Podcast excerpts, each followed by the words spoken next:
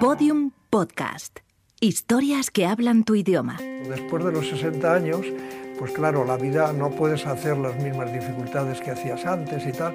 Una vez que subí al K2, sobre todo, y ya tenía 65 años, una vez que había subido al K2, que quizás sea la montaña más difícil, y hombre, podía terminar de hacer los 14.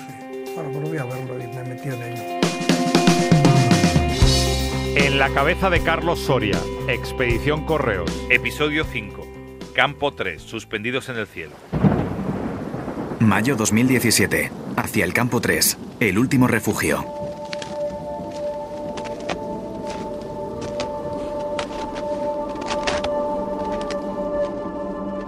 Carlos Soria ha decidido que el Campo 3 va a estar mucho más arriba de donde lo montan el resto de las expediciones. Todos estos días hemos ido aprendiendo que la cabeza de Carlos funciona a otro ritmo. La experiencia de este veterano de 78 años le suma un punto mágico a la expedición Correos. El campo 3 está sobre 7.500 metros cerca de la ruta, camino a la cima. Es un campo montado al límite, un campo en el que falta el oxígeno, en el que te ves rodeado del Himalaya, cumbre tras cumbre. Nuestra intención es poner el campo 3 muy alto, mucho más alto de lo que normalmente se pone aquí, en un sitio que ya hemos pasado precisamente nosotros dos, eh, pasamos unas, un par de noches, nosotros tres, perdona, y ahí queremos ponerle muy cerca de la travesía, aproximadamente a 7.500 metros o por ahí aproximadamente. Ahí queremos ponerle y de ahí salir para la cumbre. Estar una hora o dos horas y salir hacia la cumbre. Y antes queremos haber mandado de los serpas que tenemos, pues algún serpa y de otra compañía para que empezasen a poner alguna cuerda en la travesía. Hay poco sitio para poner el campo 3 en ese sitio que te digo, hay poco espacio. Hay para poner a lo mejor cuatro o cinco tiendas y si va mucha gente, pero la mayoría de la gente lo pondrá un poco más bajo, seguro. Las sensaciones en el último campo son espectaculares. Está muy alto, parece que esté suspendido con los pies colgando hacia el abismo. La decisión estratégica de colocar el campamento más arriba tiene sus ventajas. El día de atacar la cumbre puedes estar ahorrando dos horas de travesía. Dos horas menos pueden decidir el éxito de una expedición. Por contra, la parte dura es que tienes un desnivel final muy fuerte antes de llegar al campamento. Luis Sito Carcavilla, alpinista, miembro de la expedición Correos al Daulagiri. Sí, el, campo 3 generalmente se pone un poquito más abajo de donde nosotros queremos pero para nosotros sería interesante poderlo poner un poco más alto porque así el día de cumbre, que al final es el día más duro porque es a mayor altitud, te, te, quitas ahí pues a lo mejor un par de horas más o menos, una cosa así. Entonces el sitio no es muy grande, efectivamente cabrán unas tres o cuatro tiendas y tampoco muy bien montadas, pero lo suficiente, es, seguro, es un sitio seguro, es un sitio muy vertiginoso porque estás viendo a tus pies el campo base y glaciar, tienes debajo de tus pies un abismo de, casi 2.500 metros, una cosa así. Pero la posición es muy buena para el día siguiente salir. Y también el día de cumbre, que llegas cansado, llegas antes a tu campamento y descansas.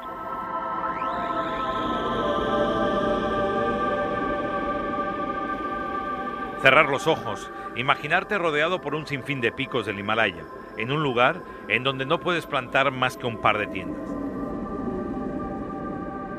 Esto convierte en épico todo el trabajo realizado por el equipo de esta expedición Correos durante meses, todo estudiado y repasado mentalmente mil y una vez. Lo increíble es que en estas condiciones un pedazo de tela, el refugio que te ofrece la tienda, te parezca suficiente. Te dejas engañar por una falsa sensación de seguridad. Siempre decimos que es increíble el efecto que produce unas micras de tela si estuvieras viendo lo que tienes al otro lado de la tela no estarías nada tranquilo, ¿no? Pero estás dentro de la tienda y parece que estás súper seguro y, a gusto y tienes ahí un abismo. vamos, no, descansar. Cuando llegas por la tarde y vas a ir a, por la noche a la cumbre, dormir, dormir, no duermes mucho, pero sí que estás tumbado, hidratas, descansas, hablas con los compañeros. Bueno, no es un descanso, no es dormir como tal, pero sí que es un descanso aceptable para lo que te espera al día siguiente.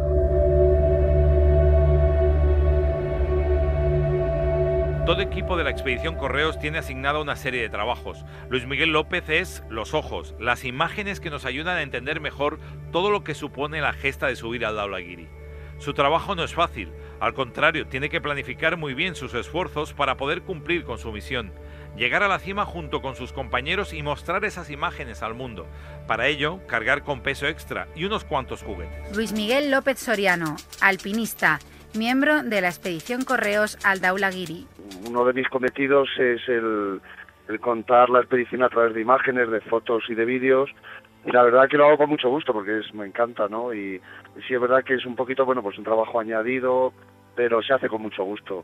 Eh, combino un poco la fotografía estática con, la, con el vídeo y, y este año hemos tenido una novedad que nos hemos traído otro aparatito, otro cacharrito para cambiar también el punto de vista, nos hemos traído un dron y sobre todo las primeras etapas ¿no? que se discurren a un poquito de menos altitud, pues estamos grabando también con dron, que, le añade un nuevo punto de vista a las imágenes que grabamos. Van pasando los días, el trabajo de aclimatación está hecho. Poco a poco se ha ido montando todo. Campo 1, campo 2 y campo 3 están listos. Ahora es la montaña y el tiempo los que marcan nuestro destino, esperando el momento en el que se pueda abrir una ventana para intentar ir a la cima. Las anécdotas aparecen en estas horas de tranquilidad. Es cuando el equipo comparte experiencias y buen humor en torno a un plato caliente de arroz. Luis Sito Carcavilla, alpinista miembro de la expedición Correos al Daulagiri. A mí siempre me da la sensación que cuando otras expediciones saben que viene Carlos, se piensan pues que como, como vamos algunos más jóvenes con él, pues que como que vamos ahí abriéndole el camino, tal, no sé qué, y cuando ven que él es el que va adelante, él es el que cuando llegamos al campamento se pone a palear para montar la tienda, que se pone que tal, pues yo creo que cuando, cuando se dan cuenta de la, del personaje, ¿no? Lo que hace, en el 2012 que estuvimos aquí, hubo una expedición iban con oxígeno entre el campo 2 y el campo 3 y Carlos y, y vamos también Luis y yo les adelantamos sin, oxígeno, ¿no? Y iba Carlos el primero.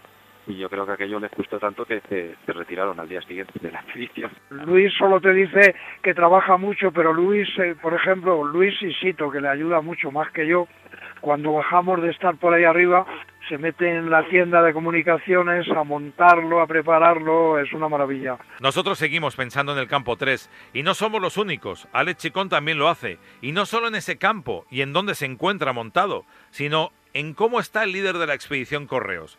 Carlos Soria, todo un referente para Alex en la montaña y en las decisiones que hay que tomar en ella. Alex Chicón, alpinista, primer hombre en subir en invierno el Nanga Parbat.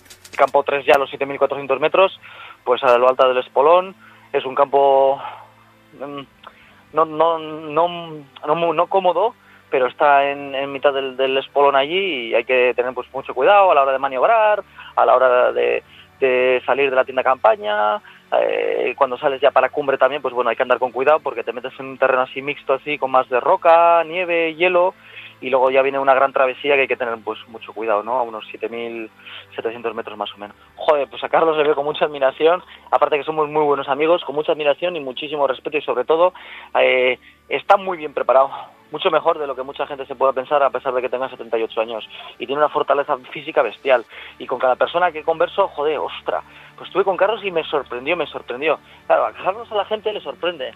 La edad no es un impedimento, la edad es todo lo contrario. La edad de Carlos, la experiencia que tiene junto con su forma física, hacen de él un atleta, hacen de él un verdadero alpinista, un verdadero himalayista. Por tanto, no tengo ninguna duda de que Carlos puede y va a acabar esos 14 8000.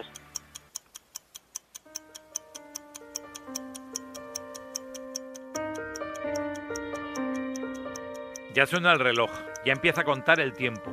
Todo está listo, nada ha quedado al azar. Carlos sabe que en estos momentos es importante mantener el espíritu de equipo. No se puede bajar la guardia, todo el mundo tiene que mantener la tensión, estar listo para salir hacia arriba en cuanto se tenga la más mínima oportunidad. Pero ¿cómo es ese instante? ¿Cómo se ataca una montaña como el Dalagiri? ¿Qué pasa en ese momento en la que la decisión es subir, subir y subir? Nuestro momento está cerca y por eso de nuevo, nos ponemos dentro de la cabeza de Carlos Soria. ¿Has visto el último vídeo que hemos mandado o no? Joder, el uno hecho con un dron subiendo al campo 1 y hacia el campo 2 con paisajes fenómenos. Y estamos encantados. Tenemos un espectáculo de nubes ahora mismo por un lado y por otro nuestra montaña, la arista del campo 2 al campo 3, un lugar espléndido.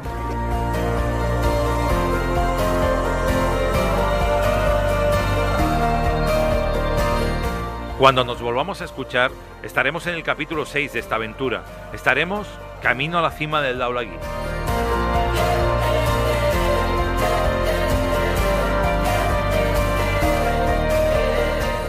¿Qué se siente al enfrentarse a un 8000? Para escalar el Daulagiri se necesita mantener viva la ilusión, escuchar a la voz de la experiencia y trabajar muy bien en equipo. Son los valores que Correos quiere que descubramos escuchando qué se le pasa por la cabeza a Carlos Soria. Cada vez que lo escuchemos estaremos un poquito más cerca de la cumbre en esta expedición Correos. Objetivo, Daulagiri.